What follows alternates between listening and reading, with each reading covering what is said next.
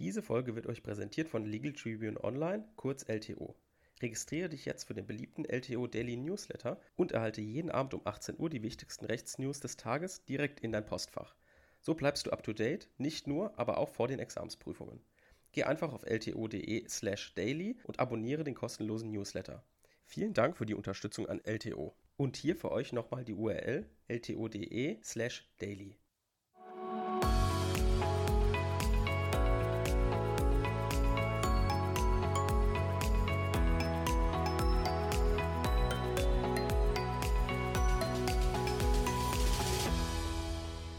Willkommen zu einer neuen Folge Kurzerklärt. Heute wie jeden Freitag wieder unterwegs im öffentlichen Recht. Wir befinden uns ja im allgemeinen Verwaltungsrecht und wie wir ja schon öfter eigentlich in diesen Kurzerklärt-Folgen gemacht haben, sind, begleiten wir das Ganze parallel mit dem Verwaltungsprozessrecht. Einfach weil beides natürlich sich überschneidet. Wir haben ja in einer ganz normalen Klausur immer Zulässigkeit und Begründetheit. Das heißt, wir müssen beides irgendwie parallel können und mit beidem parallel auch arbeiten. Auch, ich meine, auch in der Uni oder im Ref, ihr macht immer beides gleichzeitig. Deswegen machen wir das natürlich auch. Wir machen das immer so ein bisschen parallel, was wir vielleicht in nächster Zeit brauchen könnten. Wir haben uns jetzt schon in den Kurzerklärt-Folgen viele Klagenarten angeguckt, ähm, aber so die Anträge noch nicht. Ne? Es gibt den Normkontrollantrag nach 47 VWGO. Es gibt die Anträge im vorläufigen Rechtsschutzverfahren, also bei 123 Absatz 1, Satz 1 erster Fall und zweiter Fall, also die Regelungs- und die Sicherungsanordnung.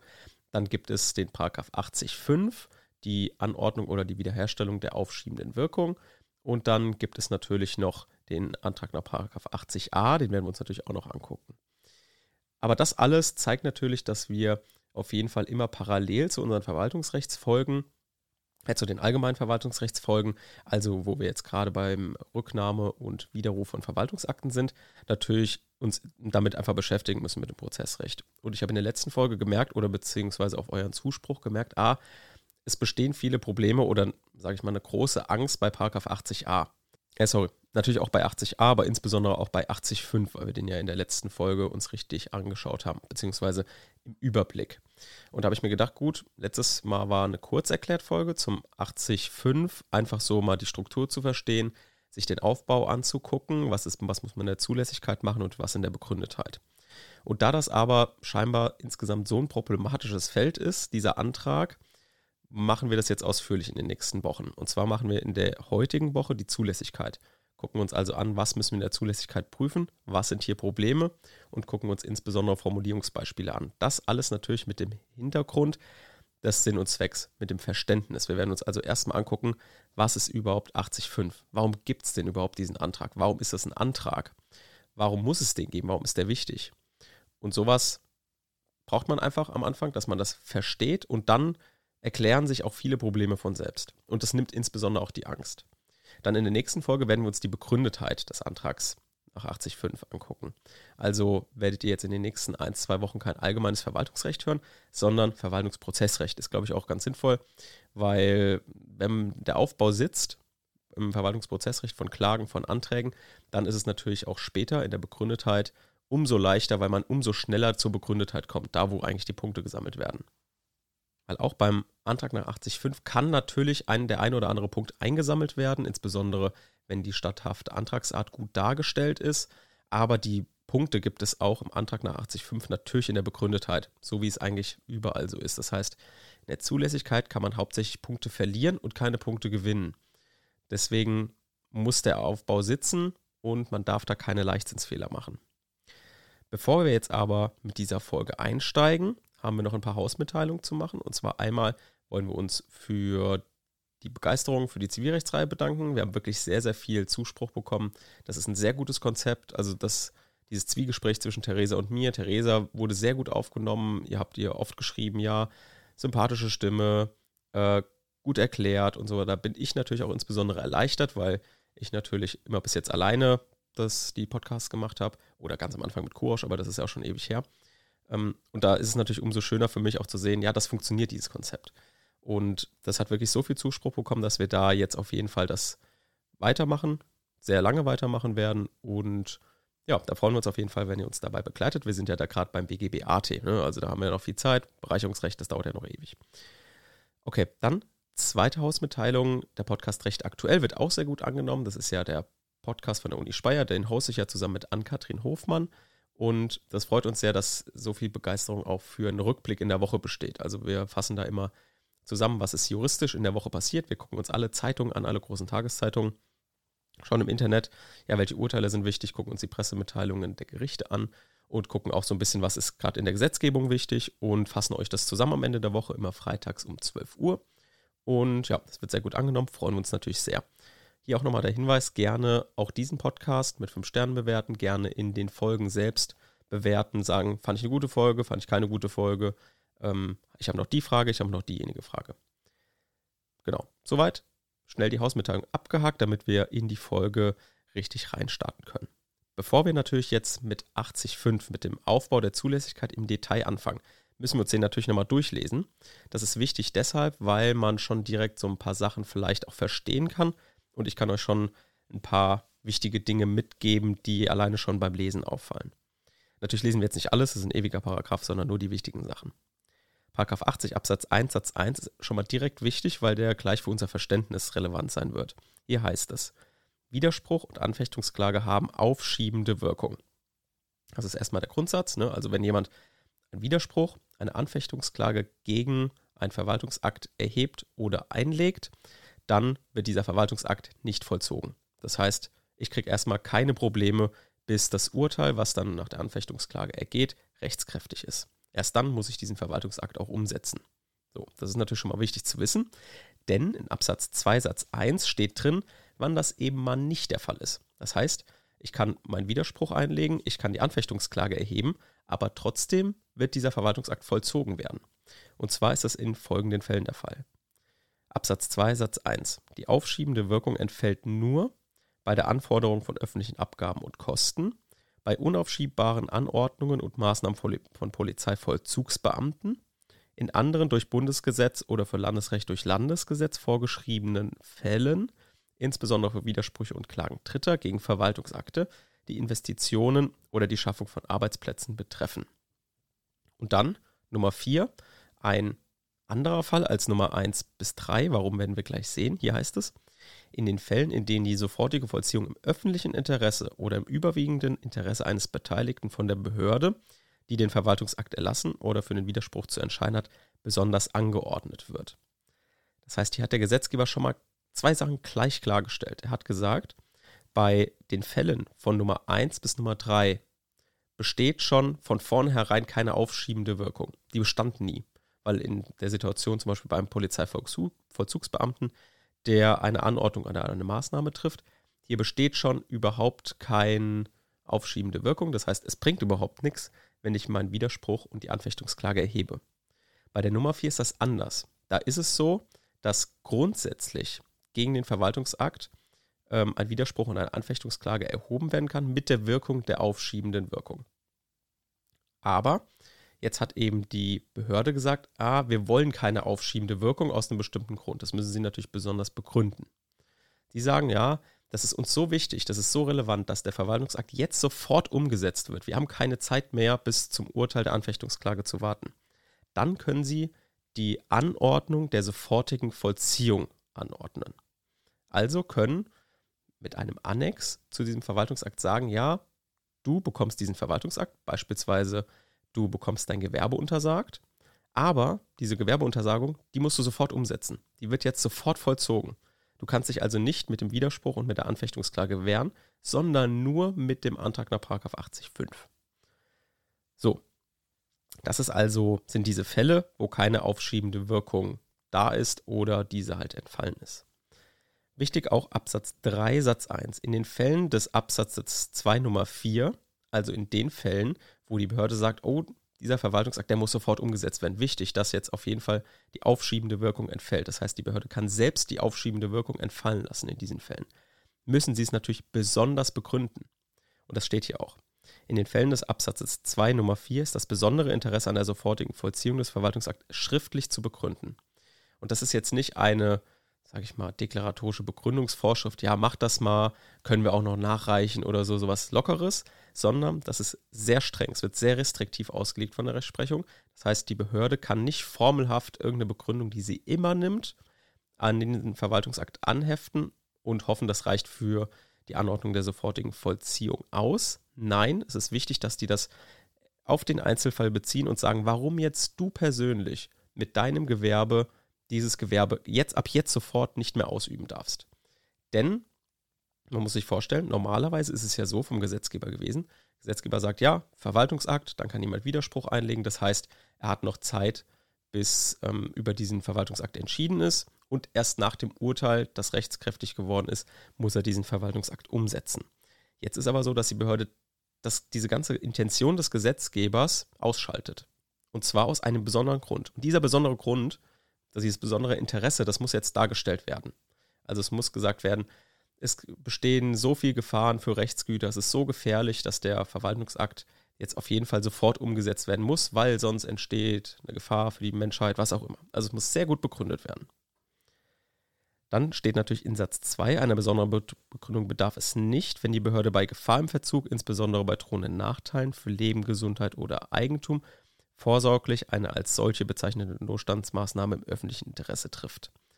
So, jetzt kommt Absatz 5, ganz wichtig. Auf Antrag kann das Gericht der Hauptsache die aufschiebende Wirkung in den Fällen des Absatzes 2 Nummer 1 bis 3 ganz oder teilweise anordnen, im Fall des Absatzes 2 Nummer 4 ganz oder teilweise wiederherstellen. Das heißt, wir haben jetzt zwei Alternativen in diesem Absatz 5 Satz 1. Und zwar einmal die Wiederherstellung der aufschiebenden Wirkung und die Anordnung der aufschiebenden Wirkung. Warum ist diese Differenzierung jetzt wichtig? Das ist deswegen wichtig, weil ich ja oben auch schon gesagt habe, der Gesetzgeber hat hier praktisch zwei unterschiedliche Fälle im Absatz 2 geregelt. Und zwar der erste Fall ähm, ist geregelt in der Nummer 1 bis 3. Und hier hat der Gesetzgeber ja gesagt, ja, hier bestand schon nie eine aufschiebende Wirkung. Das heißt, hier kann auch nichts wiederhergestellt werden sondern es muss erstmalig die aufschiebende Wirkung angeordnet werden. Beim Absatz 2 Nummer 4 ist das jetzt anders. Hier habe ich ja gesagt, bestand oder besteht grundsätzlich eine aufschiebende Wirkung. Und bei dieser aufschiebenden Wirkung hat die Behörde jetzt gesagt, brauchen wir nicht, aus diesem besonderen öffentlichen Interesse, was sie auch begründet hat. Und deswegen bestand grundsätzlich erstmal eine aufschiebende Wirkung. Die wurde jetzt sage ich mal, gestrichen. Also besteht sie jetzt gerade nicht mehr. Das heißt, wenn ich jetzt meinen Widerspruch, Anfechtungsklage erhebe, besteht keine aufschiebende Wirkung. Aber mein Antrag geht dann auf die Wiederherstellung, weil es ja schon mal vorher bestanden hat, die aufschiebende Wirkung. Deswegen Wiederherstellung. Das heißt, ihr müsst euch dann auch in der statthaften Antragsart darauf einigen, welcher Fall jetzt einschlägig ist. Ihr guckt also erstmal nach den Fällen nach Absatz 2, Satz 1, Nummer 1 bis 4, sucht euch den Fall raus und dementsprechend könnt ihr dann auch sagen, ja, es handelt sich hier um einen Antrag nach 80.5 Satz 1 Alternative 1, also der Anordnung der aufschiebenden Wirkung. Oder es handelt sich um einen Antrag nach 80.5 Satz 1 Alternative 2, um die Wiederherstellung der aufschiebenden Wirkung. Diese Differenzierung ist schon mal sehr wichtig. Weiter wichtig ist der Absatz 6, aber nur in bestimmten Fällen. Und zwar ist der Paragraph 80 Absatz 6 Satz 1 dann wichtig, wenn es sich um einen Fall des Absatzes 2 Nummer 1 handelt. Denn hier heißt es, in den Fällen des Absatzes 2 Nummer 1 ist der Antrag nach Absatz 5 nur zulässig, wenn die Behörde einen Antrag auf Aussetzung der Vollziehung ganz oder zum Teil abgelehnt hat. Das heißt, sobald ihr sagt, es handelt sich um einen Fall, das 80 Absatz 2 Satz 1 Nummer 1, also die aufschiebende Wirkung entfällt nur bei der Anforderung von öffentlichen Abgaben und Kosten, dann muss vorher von dem Antragsteller ein Antrag bei der Behörde gestellt worden sein. Wenn das nicht der Fall ist, ist der Antrag nach 80.5 unzulässig. Das heißt, es ist eine Zulässigkeitsvoraussetzung, sofern ihr mit Abgaben und öffentlichen Kosten zu tun habt. Dennoch wird es, werdet ihr sehen, in unserer Zulässigkeit im Aufbau ist dieser Punkt immer drin, um hier einen Schlauheitspunkt abzusahen, werdet ihr gleich sehen. So, das heißt, wir haben uns das jetzt mal im Gesetz genauer angeguckt. Also, wo steht was, was ist wichtig und haben schon mit dem Verständnis ein bisschen gearbeitet. Bevor wir jetzt nochmal den Sinn und Zweck uns hinterfragen, warum gibt es diesen Antrag überhaupt? Schauen wir uns nochmal kurz den Aufbau der Zulässigkeit an. Wichtig ist, dass ihr das natürlich nicht Klage nennt, sondern Antrag. Das ist schon mal so das Erste. Wenn da Klage steht, da flippt der Korrektor schon aus. Also Zulässigkeit des Antrags. Dann erstens Eröffnung des Verwaltungsrechtswegs, zweitens statthafte Antragsart, drittens Antragsbefugnis, viertens Antragsgegner, fünftens Beteiligungs- und Prozessfähigkeit, sechstens allgemeines Rechtsschutzbedürfnis. Und das ist neben der statthaften Antragsart hier am wichtigsten. Also für den Antrag nach 80.5 am bedeutsamsten, was man irgendwie auswendig lernen muss. Hier gibt es drei Punkte, beziehungsweise zwei, die man nennen muss. Und zwar einmal muss parallel ein Widerspruch erhoben worden sein, der nicht evident unzulässig ist. Könnt ihr euch natürlich jetzt fragen, hä, warum denn? Wir haben da am Anfang gesagt, ja, Widerspruch bringt doch in den Fällen, wo die aufschiebende Wirkung entfallen ist, bringt doch ein Widerspruch gar nichts. Eine Anfechtungsklage bringt doch nichts. Ja, aber euer Antrag nach 80.5 ist ja für den Richter darauf gerichtet, ihr geht zum Richter und sagt, ja, guck mal, ich möchte, dass die aufschiebende Wirkung angeordnet oder wiederhergestellt wird, weil ich ansonsten in meinen Rechten verletzt bin und so weiter, weil die Behörde dann Fehler gemacht hat. So, und dann sagt der Richter, ja, okay, dann stelle ich die aufschiebende Wirkung wieder her. Also im Ergebnis wäre natürlich ein guter Ausgang. Aber dann fragt sich der Richter, ja, von was stelle ich denn die aufschiebende Wirkung wieder her? Weil ich habe ja nichts. Ich habe ja keinen Gegenstand. Ich habe weder Widerspruch noch Anfechtungsklage. Denn eine aufschiebende Wirkung muss einen Gegenstand haben. Also die aufschiebende Wirkung kann nicht im luftleeren Raum erklärt werden, sondern es muss einen Gegenstand haben, von dem die aufschiebende Wirkung wiederhergestellt oder angeordnet werden kann. Und das ist eben der Widerspruch oder die Anfechtungsklage. Das heißt, im allgemeinen Rechtsschutzbedürfnis ist es wichtig, dass man prüft, wurde parallel ein Widerspruch erhoben. Und dann, nächster Prüfungspunkt, der nicht evident unzulässig ist. Denn wenn der Widerspruch evident verfristet ist, dann muss auch nicht mehr entschieden werden, weil dann wäre ja sowieso alle Fristen abgelaufen. Dann kommt ein Prüfungspunkt, den man eventuell auch schon bei der statthaften Antragsart geprüft hat, jedenfalls nach meinem Aufbau. Aber für diejenigen, die das hier machen wollen, können die das gerne hier unter klein b machen. Äh, und zwar muss man jetzt hier Paragraph 80 Absatz 2 uns, also sich einen Fall raussuchen. Nummer 1 bis 4. Ne? Sind es öffentliche Abgaben oder Kosten? Hat die Behörde die sofortige Vollziehung angeordnet? Was auch immer. Einer von diesen Fällen muss jetzt rausgesucht werden und dem Korrektor gezeigt werden, dieser Fall ist einschlägig. Und dann, klein c, dieser Prüfungspunkt, um einen Schlauheitspunkt abzusahen, vorheriger Antrag bei der Behörde vielleicht nötig. Dann zitiert ihr den Paragraph 80 Absatz 6 und sagt, nö, ist nicht nötig, weil wir keinen Fall des Paragraph 80 Absatz 2 Satz 1 Nummer 1 haben. So, das war der Aufbau der Zulässigkeit. Jetzt arbeiten wir am Verständnis. Warum gibt es den Antrag nach Paragraph 80 fortfolgende? Ausgangspunkt, um das Ganze jetzt zu verstehen, ist, dass man sich natürlich erstmal klar macht, wie ist die Situation grundsätzlich. Der Adressat bekommt hier einen belastenden Verwaltungsakt. Und grundsätzlich kann nach dem Prinzip des effektiven Rechtsschutzes und dem Rechtsstaatsprinzip kann natürlich der Kläger oder jetzt einfach der Betroffene oder der Belastete, der kann jetzt diesen Verwaltungsakt erstmal mit einfachen Mitteln abwehren, grundsätzlich. Er muss erstmal Widerspruch einlegen, dann entscheidet die Widerspruchsbehörde, mh, ähm, helfen wir dem Widerspruch ab oder eben nicht. Gegebenenfalls ergeht ein Widerspruchsbescheid. Gegen diesen Widerspruchsbescheid kann ich mich wieder wehren. Da kann ich eben die Anfechtungsklage erheben. Und die Anfechtungsklage entfaltet, wie gesagt, grundsätzlich aufschiebende Wirkung.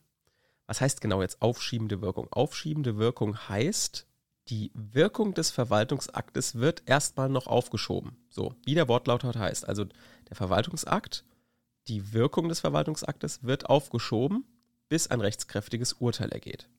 Also kann die Behörde Vollstreckungsmaßnahmen bis zur Rechtskraft des abweisenden Urteils nicht ergreifen. Und ihr habt jetzt einen Antrag nach 80.5 zu prüfen, wenn dieser Regelungsmechanismus, das, was sich der Gesetzgeber mit der aufschiebenden Wirkung überlegt hat, nicht greift. Und wann greift jetzt dieser Regelungsmechanismus nicht? Dieser Regelungsmechanismus greift im Zwei-Personen-Verhältnis in zwei Fällen nicht. Und zwar einmal, wenn dem Widerspruch oder der Klage Kraftgesetzes ausnahmsweise keine aufschiebende Wirkung zukommt. Und zwar hatten wir das schon genannt, das ist 80 Absatz 2 Satz 1 Nummer 1 bis 3. Oder der zweite Fall, wenn jetzt eben die aufschiebende Wirkung des Widerspruchs der Klage bzw. der Klage entfällt, weil die Behörde mit dem Erlass des Verwaltungsaktes oder nachträglich die sofortige Vollziehung des Verwaltungsaktes angeordnet hat. Das ist jetzt eben geregelt in 80 Absatz 2 Satz 1 Nummer 4. Das hat ja auch eben gesagt, wenn die Behörde sagt, aus bestimmten Gründen ist es besonders eilig jetzt hier ähm, oder besonders gefährlich für die Menschheit, dass man jetzt eben diese aufschiebende Wirkung nicht dulden kann und deswegen schießt man diese aufschiebende Wirkung weg und zwar mit dem Paragraph 80 Absatz 2 Satz 1 Nummer 4. Und im ersten Fall kann jetzt eben der Betroffene zu Gericht gehen und sagen, ja, hier guck mal, ich muss mich ja irgendwie wehren jetzt. Ich kann mit dem Widerspruch kann ich mich nicht wehren, mit der Anfechtungsklage kann ich mich nicht wehren, weil von Gesetzes wegen keine aufschiebende Wirkung besteht. Bitte Gericht, ordne doch die aufschiebende Wirkung an. Das ist Antrag nach 80.5 Satz 1 der erste Fall.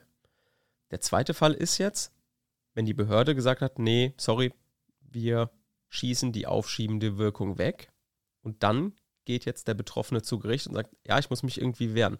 Die Behörde, die vollzieht jetzt hier einfach mein, den Verwaltungsakt, weil sie denkt, es wäre notwendig, diese aufschiebende Wirkung wegzuschießen.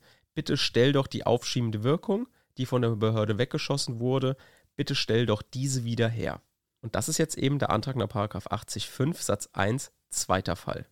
Und damit haben wir jetzt schon mal am grundsätzlichen Verständnis was getan. Das heißt, ich hoffe, ihr habt soweit verstanden, was der 80.5, der Antrag, bewirken soll. Jetzt schauen wir uns die Zulässigkeit im Detail an, beziehungsweise das, was wichtig ist. Die Eröffnung des Verwaltungsrechtswegs, da verweisen wir einfach wieder auf unsere Folge der Anfechtungsklage. Ne, das haben wir uns angeguckt, Paragraph 40 Absatz 1 Satz 1, Eröffnung des Verwaltungsrechtswegs liegt dann vor, wenn, eine, wenn die Streitigkeit öffentlich-rechtlicher Art ist und nicht verfassungsrechtlicher Natur. Das können wir abhandeln mit der sogenannten modifizierten Subjektstheorie. Also wir schauen, wo kommen die streitentscheidenden Normen her? Sind das solche des öffentlichen Rechtes und berechtigen und verpflichten sie äh, einseitig Hoheitsträger? Oder wir gucken mit der Subordinationstheorie, mit der Kehrseitentheorie, was auch immer. Oder Zwei-Stufen-Theorie. Das sind unsere Möglichkeiten, die Eröffnung des Verwaltungsrechtswegs zu bejahen. Kommen wir jetzt zur statthaften Antragsart. Das ist auf jeden Fall sehr wichtig, das muss man beherrschen. Und zwar gibt es hier eigentlich immer die gleiche Argumentationsstruktur, wie ihr den, den Paragraph 80 Absatz 5 herleiten könnt. Und zwar geht das folgendermaßen. Zunächst guckt ihr, wonach richtet sich das Begehren des Antragstellers. Das müsst ihr natürlich immer im ersten Satz vorwegstellen. Und zwar nach Paragraph 88 122 Absatz 1 Absatz 2 Satz 2 VWGO. Und zwar immer bitte vollständig zitieren.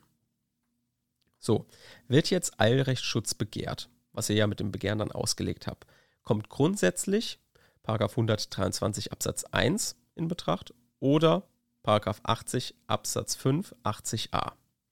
Wie grenzt man jetzt diese beiden verschiedenen Verfahren voneinander ab? Diese Verfahren grenzt man mit dem Paragraph 123 Absatz 5 VWGO ab. Danach ist Paragraph 80.5 80a VWGO spezieller als das Verfahren nach 123 Absatz 1 VWGO. Wann ist der spezielle Fall von Paragraph 80.5 80a VWGO einschlägig? Der ist einschlägig, wenn im Hauptsache-Verfahren eine Anfechtungssituation vorliegt. Das heißt, wir gucken jetzt in der statthaften Antragsart, handelt es sich in der Hauptsache um eine Anfechtungsklage. Wir gucken also, richtet sich der Antragsteller gegen einen belastenden Verwaltungsakt? Wenn ja, handelt es sich um eine Anfechtungssituation und wir haben einen Antrag nach 80.5 oder 80a. Sollten jedoch andere Dinge einschlägig sein, also alles andere außer eine Anfechtungssituation oder eine Anfechtungsklage in der Hauptsache vorliegen, dann handelt es sich um einen Antrag nach 123 Absatz 1 VWGO.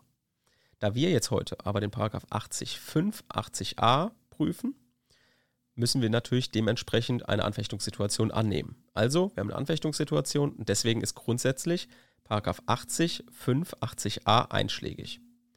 Wie grenzt man jetzt Paragraph 80.5 und 80a voneinander ab? Ganz einfach, man schaut, wie viele Personen sind hier beteiligt. Sollten, sollte es sich um ein Zwei-Personen-Verhältnis handeln, also Betroffener und Behörde zum Beispiel, dann handelt es sich nach einem Antrag nach 80.5 VWGO. Sollte hier ein Dreiecksverhältnis bestehen, also zum Beispiel Nachbar, derjenige, der die Baugenehmigung bekommen hat, und Behörde, und der Nachbar wendet sich jetzt gegen die Baugenehmigung, dann ist es eben so, dass 80a einschlägig wäre.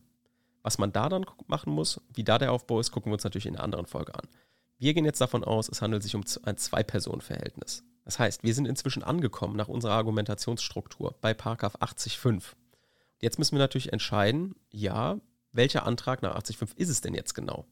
Ist es jetzt entweder erster Fall, Anordnung der aufschiebenden Wirkung oder eben Wiederherstellung der aufschiebenden Wirkung. Und jetzt ist es an der Zeit, in 80 Absatz 2 Satz 1 reinzugucken. Welche Nummer ist denn einschlägig? Sollte Nummer 1 bis Nummer 3 einschlägig sein, handelt es sich um den Antrag einer Anordnung der aufschiebenden Wirkung.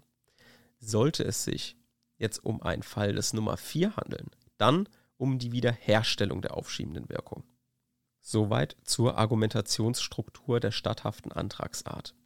Antragsbefugnis haben wir auch schon in der letzten Folge gesagt, nach 42 Absatz 2 VWGO analog, weil eben auch hier das Bedürfnis besteht, Popularanträge auszuschließen. Ne? Hatten wir ja letzte Folge schon gesagt. Dann gucken wir nach dem Antragsgegner, das richtet sich auch nach 78 Absatz 1 Nummer 1 VWGO analog. Dann Beteiligten- und Prozessfähigkeit gibt es nichts Neues. Und dann kommen wir zum wichtigen Punkt des allgemeinen Rechtsschutzbedürfnisses. Und hier ist es jetzt eben so, dass die herrschende Meinung davon ausgeht, dass zeitgleich mit der Antragstellung bei Gericht auch ein Widerspruch erhoben werden muss.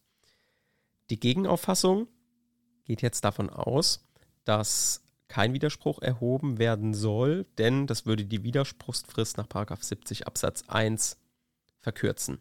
Wo sich beide Auffassungen aber einig sind, ist, dass dieser Widerspruch nicht evident unzulässig sein darf. Hatten wir auch schon in der letzten Folge besprochen.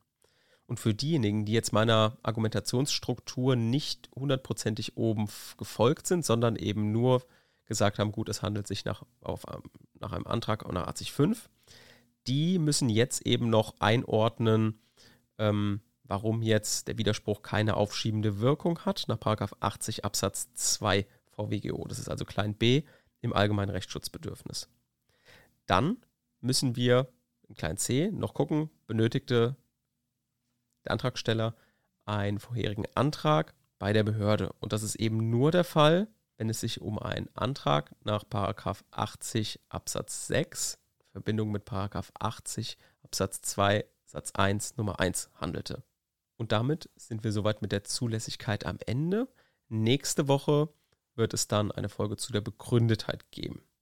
Die Begründetheit, so viel vorweg, ist viel auswendig lernen sage ich mal. Die Obersätze müssen dort nämlich sitzen. Genauso wie bei der stafthaften Antragsart die Argumentationsstruktur sitzen muss. Ne? Ich nenne nochmal die Paragraphen, die wichtig sind, oder die Argumentationsstruktur in der Zusammenfassung. Erstens, ihr guckt nach dem Antragsbegehren, nach Paragraph 88, 122 Absatz 1, Absatz 2, Satz 2 VWGO. Guckt, ja, was möchte denn jetzt der Antragsteller? Der Antragsteller möchte sich eilig gegen etwas wehren. Also befinden uns im vorläufigen Rechtsschutz. Hier gibt es Anträge nach 123 Absatz 1 und 80.5, 80a. Die unterscheiden sich eben dadurch, nach 123 Absatz 5, dadurch Paragraph 80 80a bei Anfechtungssituationen einschlägig sind und beim Rest 123 Absatz 1 VWGO angewendet wird. In diesem Fall handelt es sich um eine Anfechtungssituation, daher 80.5 oder 80a. Ob jetzt 80.5 oder 80a einschlägig ist, unterscheidet sich dadurch, ob es sich um ein Zwei-Personen- oder um ein Drei-Personen-Verhältnis handelt. In unserem Fall handelt es sich um ein Zwei-Personen-Verhältnis, da daher ist Paragraph 80.5 einschlägig. 80.5 unterteilt sich in wiederum zwei Anträge in die Anordnung der aufschiebenden Wirkung oder im Fall 2 in die Wiederherstellung der aufschiebenden Wirkung. Das ist davon abhängig, welcher Fall des Paragraph 80 Absatz 2 Satz 1 von den Nummern einschlägig ist. Ja, genau, das ist also wichtig, dass ihr es merkt. Wie gesagt, die, das allgemeine Rechtsschutzbedürfnis, da solltet ihr diese drei A, B und C, solltet ihr auf jeden Fall beachten. Und damit seid ihr eigentlich gut dabei. Ich hoffe, ihr habt so ein bisschen die Angst verloren vor dem Paragraph 80.5. Der ist, wie gesagt, nicht schwer. Ich finde ihn sogar sehr dankbar, weil man dadurch mit ein bisschen Verständnis und auswendig lernen praktisch alle Punkte holen kann. Ne? Strafhafte Antragsart muss man gut beherrschen. Allgemeines Rechtsschutzbedürfnis muss man es verstehen, was da passiert. Und dann Begründetheit. Wie gesagt, viel auswendig lernen. Ähm, da wird es eine Interessenabwägung geben. Und ja, da kann eigentlich nicht viel, viel passieren. Also wenn man das ein bisschen versteht, äh, klappt das auf jeden Fall. Und damit wünsche ich euch ein schönes Wochenende und wir hören uns in der nächsten Woche am Montag mit Zivilrecht. Bis dahin. Tschüss.